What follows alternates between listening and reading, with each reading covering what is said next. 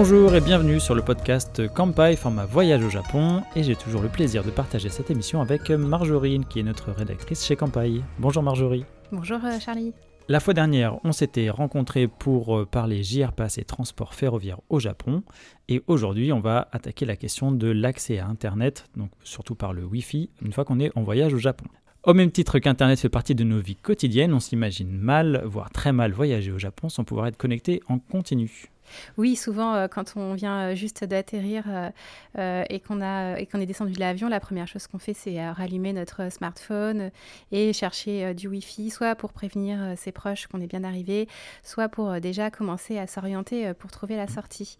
Donc c'est vrai qu'Internet fait partie de nos vies quotidiennes et le voyage en fait le voyage compris. oui, c'est même que c'est un geste qu'on voit très rapidement dans les avions où les gens rallument leur, leur téléphone, en tout cas le, le, enlèvent le mode avion avant même de récupérer les petits bagages au-dessus de nos têtes. C'est ça, même si c'est pas euh, en général ce qu'il faut faire, mais quand même.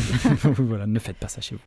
Voilà. On va retrouver de nombreux euh, comptoirs euh, dédiés à Internet et à la téléphonie, notamment quand on va sortir de l'avion dans, dans, les terminaux internationaux des aéroports au Japon.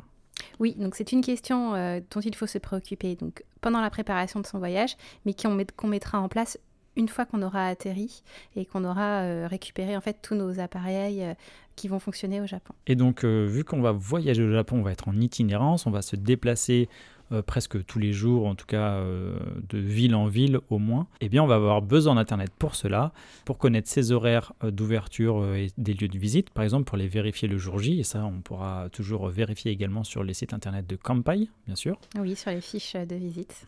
On pourra également s'en servir pour trouver des restaurants en amont qu'on n'a pas besoin de préparer avant de partir au Japon, s'orienter avec les fabuleuses applications de Google, notamment Google Maps, Google Translate également.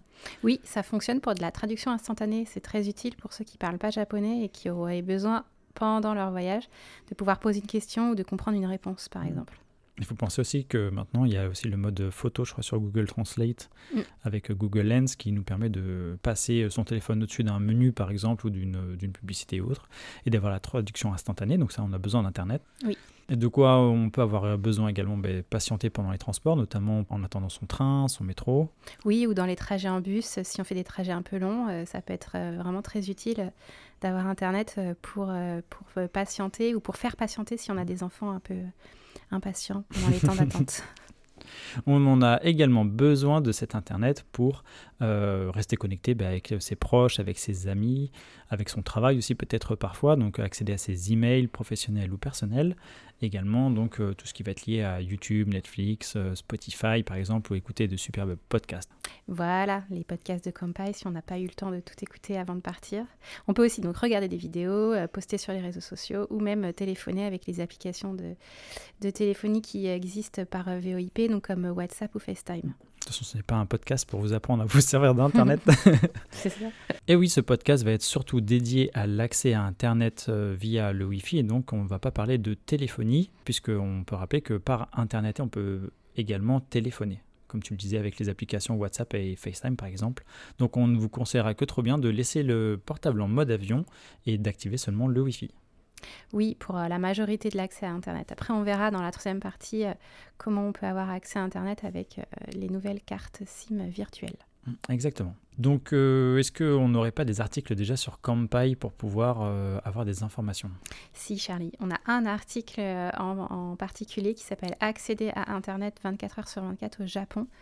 Donc comme euh, pour les autres articles des précédents podcasts, c'est un article complet avec un tableau comparatif euh, sur euh, les différents enseignes qu'on recommande pour avoir Internet au Japon. Et donc nous, en Europe, on a la chance, et particulièrement en France, d'avoir un accès assez facile et peu onéreux à Internet. Et l'idée de ce podcast, c'est également de vous donner les conseils pour pouvoir répliquer ces bonnes habitudes une fois que vous êtes à l'étranger dans le pays du soleil levant. Oui. Aujourd'hui, pour ce podcast, nous allons commencer par euh, parler d'Internet gratuit au Japon, notamment des hotspots pour accéder de manière euh, fixe et gratuite à Internet. Puis nous allons enchaîner avec euh, le Pocket Wi-Fi. C'est la meilleure solution, en tout cas pour nous, c'est celle que, l'on recommande pour accéder au réseau. Et enfin, on proposera des solutions alternatives, notamment avec cette fameuse carte SIM. Et on verra qu'il y a différents formats de carte SIM, justement, virtuelle ou, ou physique. Oui, et pour commencer, on peut déjà vous donner les principaux euh, opérateurs de téléphonie et d'accès à Internet au Japon qui existent et que vous allez retrouver en fait, euh, soit en naviguant, euh, en faisant des recherches, soit en étant une fois au Japon. Donc on a SoftBank, AU, NTT Docomo et Rakuten Mobile. Donc ça, c'est les noms que vous verrez en fait quand vous allez contracter en fait une solution pour avoir internet ou que vous allez vous connecter sur euh, des réseaux euh, soit cellulaires mobiles euh, pour la carte SIM, soit sur le Wi-Fi pour le Pocket Wi. Et donc au niveau national, il faut savoir que le Japon est un pays qui est plutôt bien couvert avec des débits qui sont en général très importants, qu'on peut qualifier d'assimilables à de la 4G+ en Wi-Fi. Euh, évidemment, cela vaut pour les villes en priorité, mais aussi euh, on a quand même euh, Internet à la campagne et en montagne, avec des fois des vitesses un peu plus lentes parce que c'est moins couvert, mais c'est quand même un pays qui est relativement bien couvert et donc ça vaut vraiment le coup d'avoir une solution pour avoir Internet quand on est en voyage au Japon. Et donc en première partie, on va attaquer avec Internet gratuit au Japon. Donc là, on va parler surtout des hotspots, comme on le disait tout à l'heure. Donc ça va être des lieux physiques où on va pouvoir se connecter euh, par son smartphone, ses tablettes ou autres à Internet. Donc ça, on va plutôt retrouver ces, points dans, les grandes villes. C'est là où ils vont être euh, le plus nombreux. En tout cas, c'est vrai qu'au Japon, ça va être encore assez rare d'avoir des endroits euh, qui vont foisonner en termes de hotspots, mais on va les retrouver facilement dans les aéroports, les grandes gares comme les lignes de Shinkansen, la Yamanote également à Tokyo, ou euh, encore dans les chaînes de restauration et de café bien connues, en fait, qui ont bien compris que c'est aussi pour ça qu'on va dans, passer du temps dans ces, dans ces lieux, c'est pour avoir justement accès euh, à cet Internet. Oui, donc en fait, en général, ces hotspots dans ces grands lieux dits touristiques sont gratuits, euh, mais il faut quand même euh, souvent euh, pouvoir s'inscrire à ces hotspots, donc à cette connexion Wi-Fi, donc soit via un formulaire en ligne à remplir, soit carrément en appelant un numéro dédié sur une boîte vocale. Donc c'est pas forcément facile et rapide d'accès.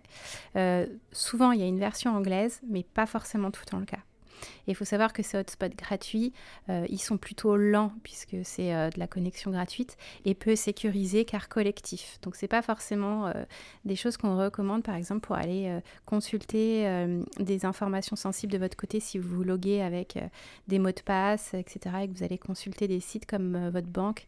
On ne recommandera pas forcément les hotspots gratuits même au Japon. Et c'est vrai qu'en règle générale, les hotspots vont plutôt être payants et plutôt réservés à une clientèle japonaise ou en tout cas des gens qui vont avoir, euh, euh, qui vont être clients chez un opérateur au Japon et avoir une carte de crédit japonaise également. Oui, il y a quelques solutions euh, qui vont accepter des cartes bancaires internationales, mais elles sont vraiment peu nombreuses et pas forcément euh, faciles d'accès. Une autre façon d'avoir Internet euh, gratuit, on va dire, au Japon, c'est celle qui est comprise avec la location d'un hébergement, parce que souvent l'accès à Internet en Wi-Fi est compris dans le prix d'une chambre à l'hôtel, dans un ryokan, ou bien quand on loue un appartement ou une maison. Donc ça fait partie des équipements de base qu'on peut avoir, comme la climatisation, les services AT ou, ou les serviettes de bain.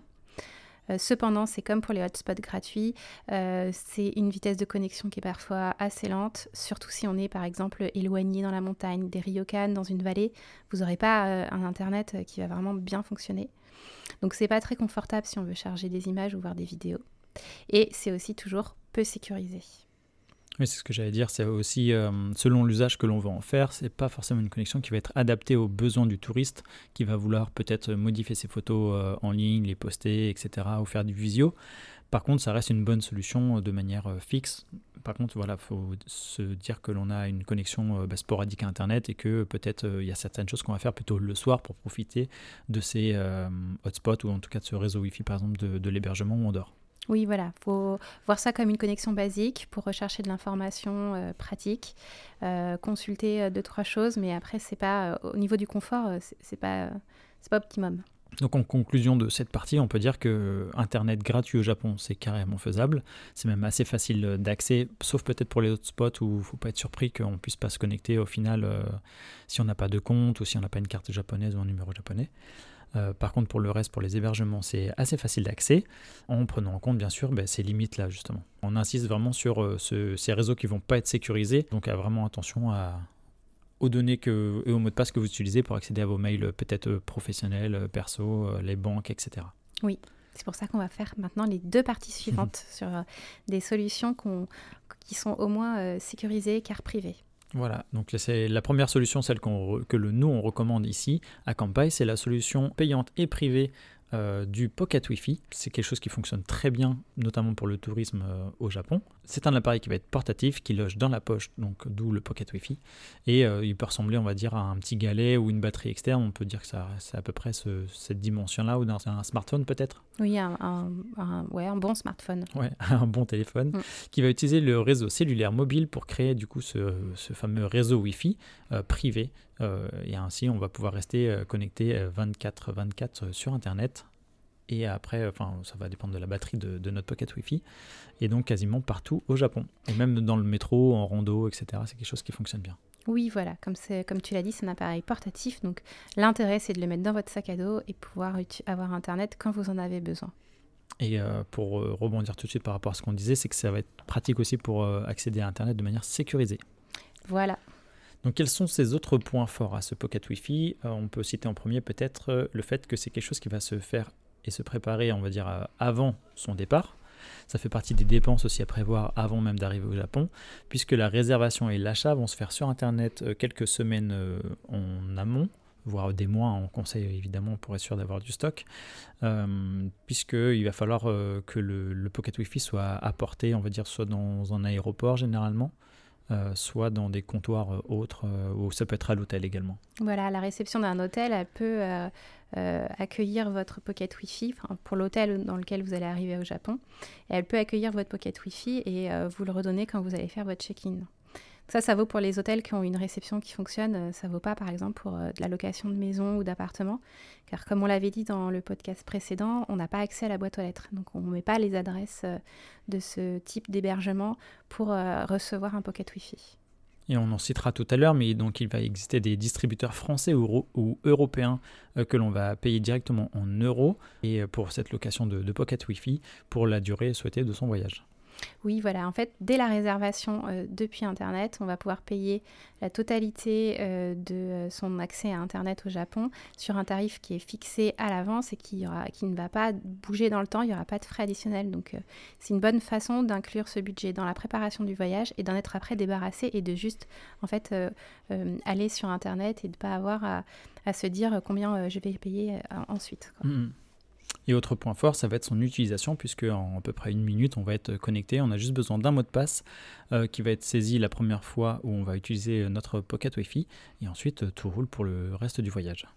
Oui, et puis un autre point fort du Pocket Wi-Fi, c'est qu'il est mutualisable, donc on peut se connecter à plusieurs personnes et à plusieurs appareils. Donc c'est vraiment bien pour euh, les, les, voyages en groupe, donc un smartphone, une tablette, un PC portable. Euh, on peut se connecter avec plein d'appareils différents donc, euh, qui euh, fonctionnent avec le Wi-Fi et à plusieurs personnes. Donc en général, jusqu'à une dizaine d'appareils, on peut connecter sur le Pocket Wi-Fi. Donc là, ça paraît peut-être évident, mais si vous avez un Pocket Wi-Fi pour un groupe de plusieurs personnes, eh bien, euh, si la personne part avec le Pocket Wi-Fi, vous n'avez plus Internet. Oui, par contre, euh, il y a une limite physique mm, mm. à, la diffusion euh, à, l'onde Wi-Fi, donc effectivement, il faut que vous soyez physiquement proche. Mm. donc peut-être en prendre plusieurs si vous êtes un gros groupe ou autre et vous ne faites pas les mêmes sorties en même temps. On peut parler de la couverture qui va très bien fonctionner en ville notamment. Oui, en itinérance, quand on est dehors dans la rue. Euh, ça fonctionne aussi dans les trains et les métros des grandes villes. Euh, après, dans les gares, euh, ça fonctionne aussi. Donc tout dépend où vous êtes, à quelle heure vous voyagez aussi. Mais globalement, franchement, vous avez vraiment Internet comme qui peuvent vous dépanner et vous donner toutes les informations que vous avez besoin pendant votre voyage. Et puis ça fonctionne aussi bah, euh, dans la campagne, euh, dans les villes de province, euh, en dehors de Tokyo Kyoto, hmm. évidemment, le Pocket Wi-Fi fonctionne. Et donc on va également parler de ses limites à ce Pocket Wi-Fi, notamment du fait qu'il peut légèrement chauffer, et donc on peut voir quelques astuces pour en prendre et en prendre soin, et surtout bah, veiller à ce que ça ne nuise pas à votre confort de voyage. Euh, par exemple, on va plutôt conseiller de le mettre dans une poche euh, à part, assez loin de la nourriture, de l'eau, de vos gourdes, etc. pour pas qu'il prenne l'eau, évidemment. Oui, ça reste un appareil électronique. Et euh, pour ceux qui veulent l'avoir tout le temps, en fait, d'allumer parce qu'ils ont besoin d'Internet en continu, ou alors pour faire par exemple des lives vidéo, on recommande de, de, prévoir une batterie de rechange parce que le Pocket Wi-Fi, bah, il a une limite de batterie à un moment donné et que s'il reste 100% allumé, on compte maximum 7 à 8 heures où il va pouvoir du coup fonctionner et après il faudra changer de batterie ou alors le recharger. Sinon pour ceux qui veulent, qui n'ont pas besoin d'avoir internet tout le temps, ils peuvent l'allumer et l'éteindre ou le mettre en veille quand ils s'en servent pas. Ça économise de la batterie. C'est quelque chose qui va très vite se remettre en place. Enfin, une fois qu'on va le déconnecter ou le reconnecter, les appareils le reconnaissent donc ça va assez vite. Oui, oui, voilà. Le mot de passe est à rentrer que la première fois. Mmh. Et autre tips, ça va être lié à la météo, puisque lors de périodes de grande chaleur ou aussi euh, de forte euh, neige en hiver, eh bien euh, l'appareil peut avoir tendance à chauffer. Donc voilà, il faut prendre soin de l'appareil comme tout appareil électronique à vrai dire. Oui, c'est ça, c'est que si vous le mettez sur votre devant de sac à dos dans une pochette, qu'il est en plein soleil toute la journée, effectivement, le Pocket Wi-Fi sera peut-être moins en forme que s'il est un peu protégé et ça vaut aussi pour euh, la neige. Ça, c'est des petites euh, euh, remarques qui fonctionnent effectivement pour les smartphones, pour les ordinateurs et les mmh. tablettes. Hein. C'est tous ces appareils qu'on aime bien avoir sur soi. Il faut aussi voilà, savoir les transporter dans les meilleures conditions. Et ça, c'est des choses simples, mais c'est vrai que vu qu'on a eu des retours déjà sur Campai d'une mauvaise utilisation, en tout cas de, de personnes peut-être qui ne faisaient pas attention à, à, ces petits détails, en fait, pour avoir accès à Internet, eh bien, on préfère vous le dire ici. Oui, et le Pocket Wi-Fi n'est pas waterproof. Hein. Voilà. Pas sous ça ne fonctionnera plus bien. Donc voilà. Et en dernier point positif, je reviens sur ce qu'on avait dit avant. Ce qui est pratique, c'est que quand vous êtes au Japon, vous, allez le récupérer, par exemple, donc ce qu'on avait dit à l'aéroport ou euh, dans un comptoir ou à, l'hôtel. Et pour le redéposer, en général, le remettre, vous le mettez dans une enveloppe qui est pré, euh, pré-timbrée. Et en fait, vous avez juste à le redéposer soit au comptoir à l'aéroport où vous l'avez pris, dans une petite boîte aux lettres. Donc vous n'avez pas de paperasse, vous n'avez rien à faire. Et ça prend vraiment deux minutes. Oui, voilà, c'est inclus dans, dans cette location-là, ce, mm. système, et ça, c'est vraiment très pratique. Oui, c'est très pratique. Et en termes de tarifs, où est-ce qu'on en est? Eh bien, on va payer selon le nombre de jours pendant lequel on garde cet accès à Internet. Et en 2023, en moyenne, le tarif il va se trouver entre 6 à 10 euros par jour, mais ça va dépendre également de la période touristique dans laquelle on va faire cette location, et notamment aussi de euh, la durée de location, puisqu'il va y avoir euh, souvent un tarif dégressif. Plus on va prendre de jours, plus le tarif sera dégressif dans le temps. Les tarifs les moins chers que l'on a observés à ce jour, c'est autour de 4 euros en moyenne, euh, et donc on a des articles aussi sur Campai pour tout un tableau comparatif oui, c'est l'article que j'ai cité euh, au tout début, où on a euh, un comparatif sur les trois loueurs de Pocket Wi-Fi que l'on recommande euh, chez Kampai. Donc ça va être Kekaku, Ninja Wi-Fi et Phoenix Telecom France. Donc vous pouvez aller sur l'article et regarder notre tableau comparatif détaillé pour faire votre choix. Et pour celles et ceux qui ne veulent pas s'encombrer d'un Pocket Wi-Fi et qui ont seulement besoin de leur smartphone à disposition, eh bien on va partir sur la troisième partie, la solution alternative qui est la carte SIM. On va voir qu'il y en a plusieurs, donc euh, les cartes SIM physiques et les cartes SIM, euh, on peut dire quoi euh, Virtuelles. Virtuelles, exactement. Merci Marjorie. Et donc, est-ce que tu peux nous parler de la première, par exemple, la solution physique? Oui, la carte SIM physique, en fait, c'était euh, la solution qu'on utilisait avant que les Pocket Wi-Fi euh, arrivent sur le marché japonais. Et donc, euh, quand on était touriste au Japon, avant, on, commandait une carte SIM. Et souvent, comme la carte SIM ne rentrait pas dans nos téléphones à nous, en France et en Europe, on achetait en même temps un téléphone japonais à clapet. Donc, il y avait une formule qui existait. Euh, qui était spécialement pour euh, les, gens comme nous qui voyageaient donc de passage au Japon, où on achetait un petit téléphone japonais à clapet avec une, une carte SIM prépayée qui était intégrée à l'intérieur.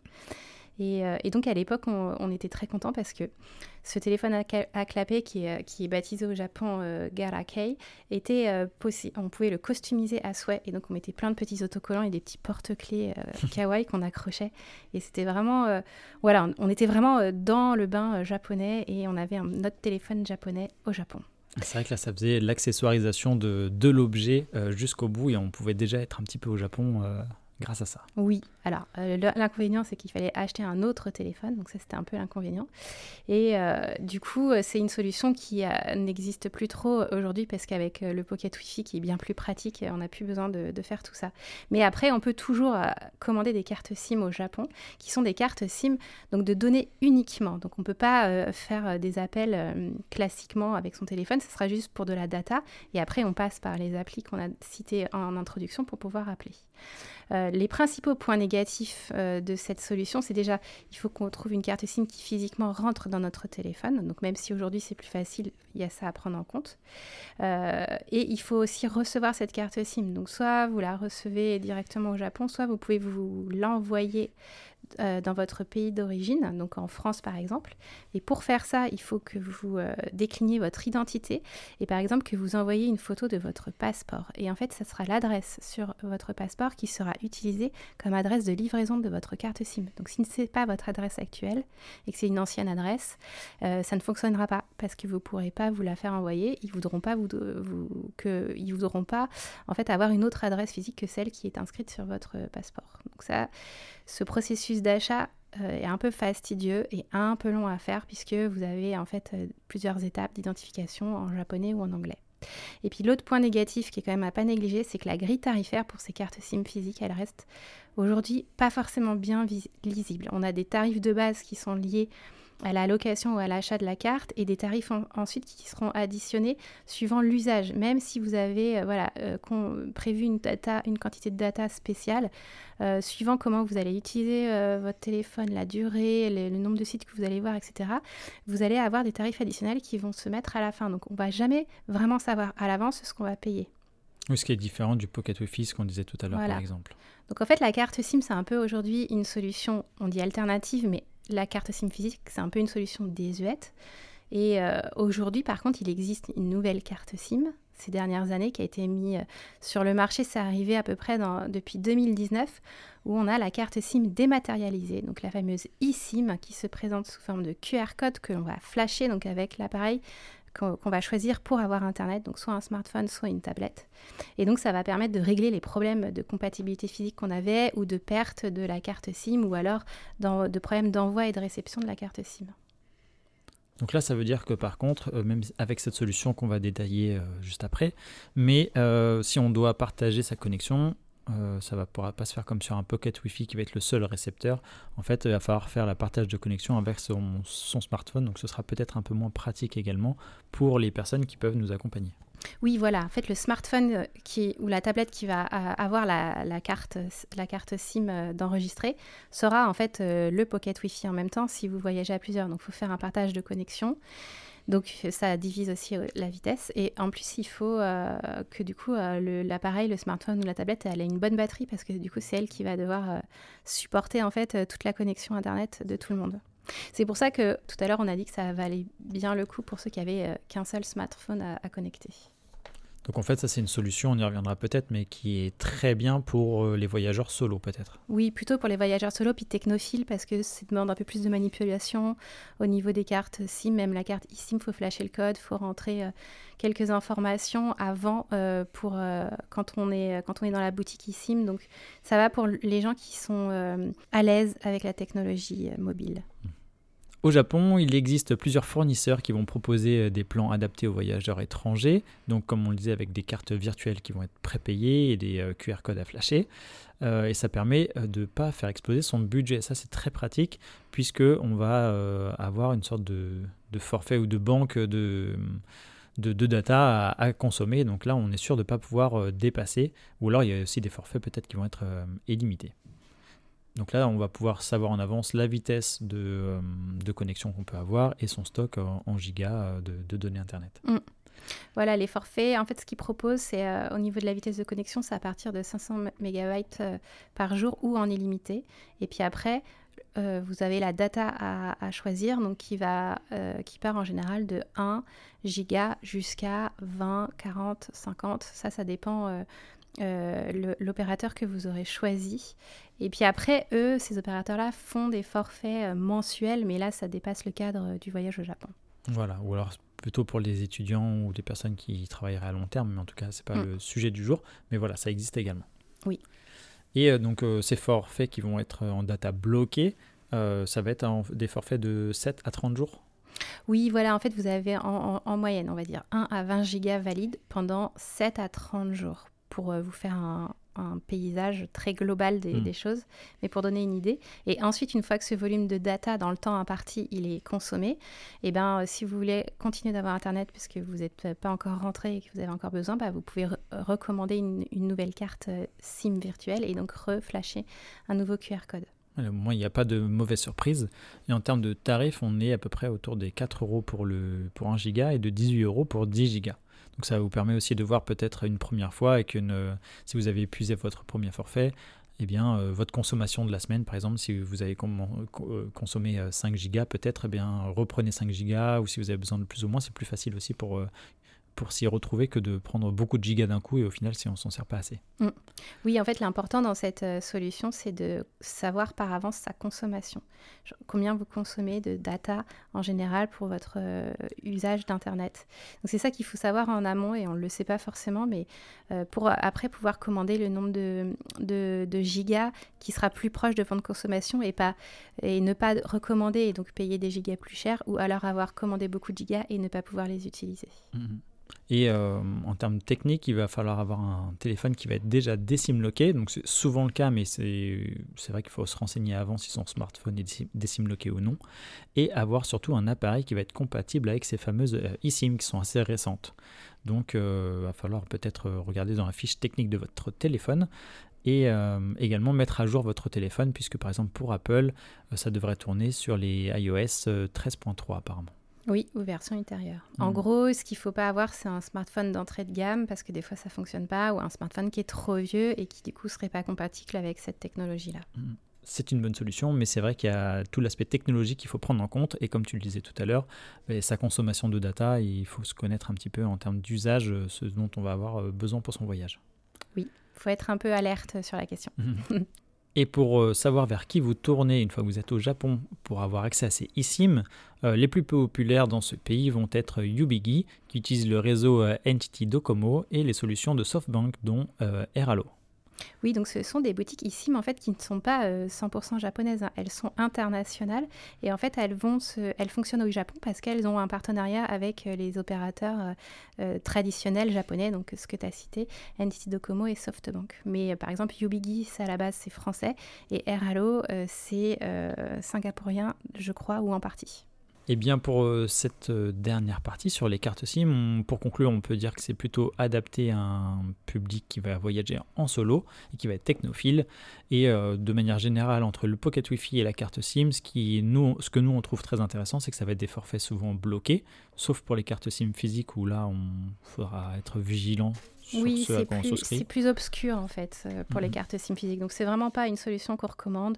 Le Pocket Wi-Fi, c'est euh, la facilité, euh, le forfait bloqué et le fait de pouvoir se connecter à plusieurs et, mhm. d'être en itinérance complet. Donc c'est vraiment une solution clé en main et qui fonctionne bien.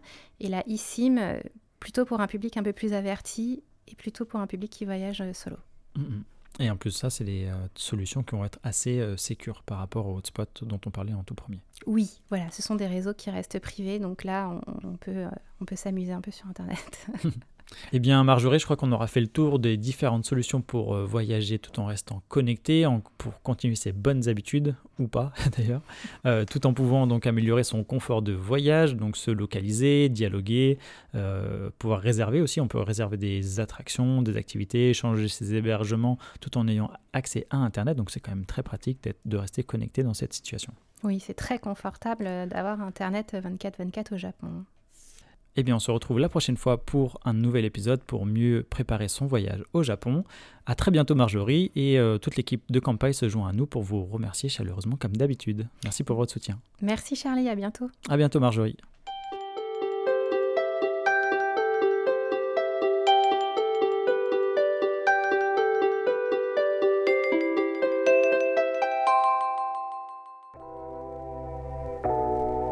Merci d'avoir écouté cet épisode du podcast Kampai. Nous espérons qu'il vous a plu et que vous en avez appris plus sur le Japon. N'oubliez pas de vous abonner sur votre plateforme de podcast préférée, de nous noter 5 étoiles si vous le souhaitez, et on vous dit à bientôt pour le prochain épisode.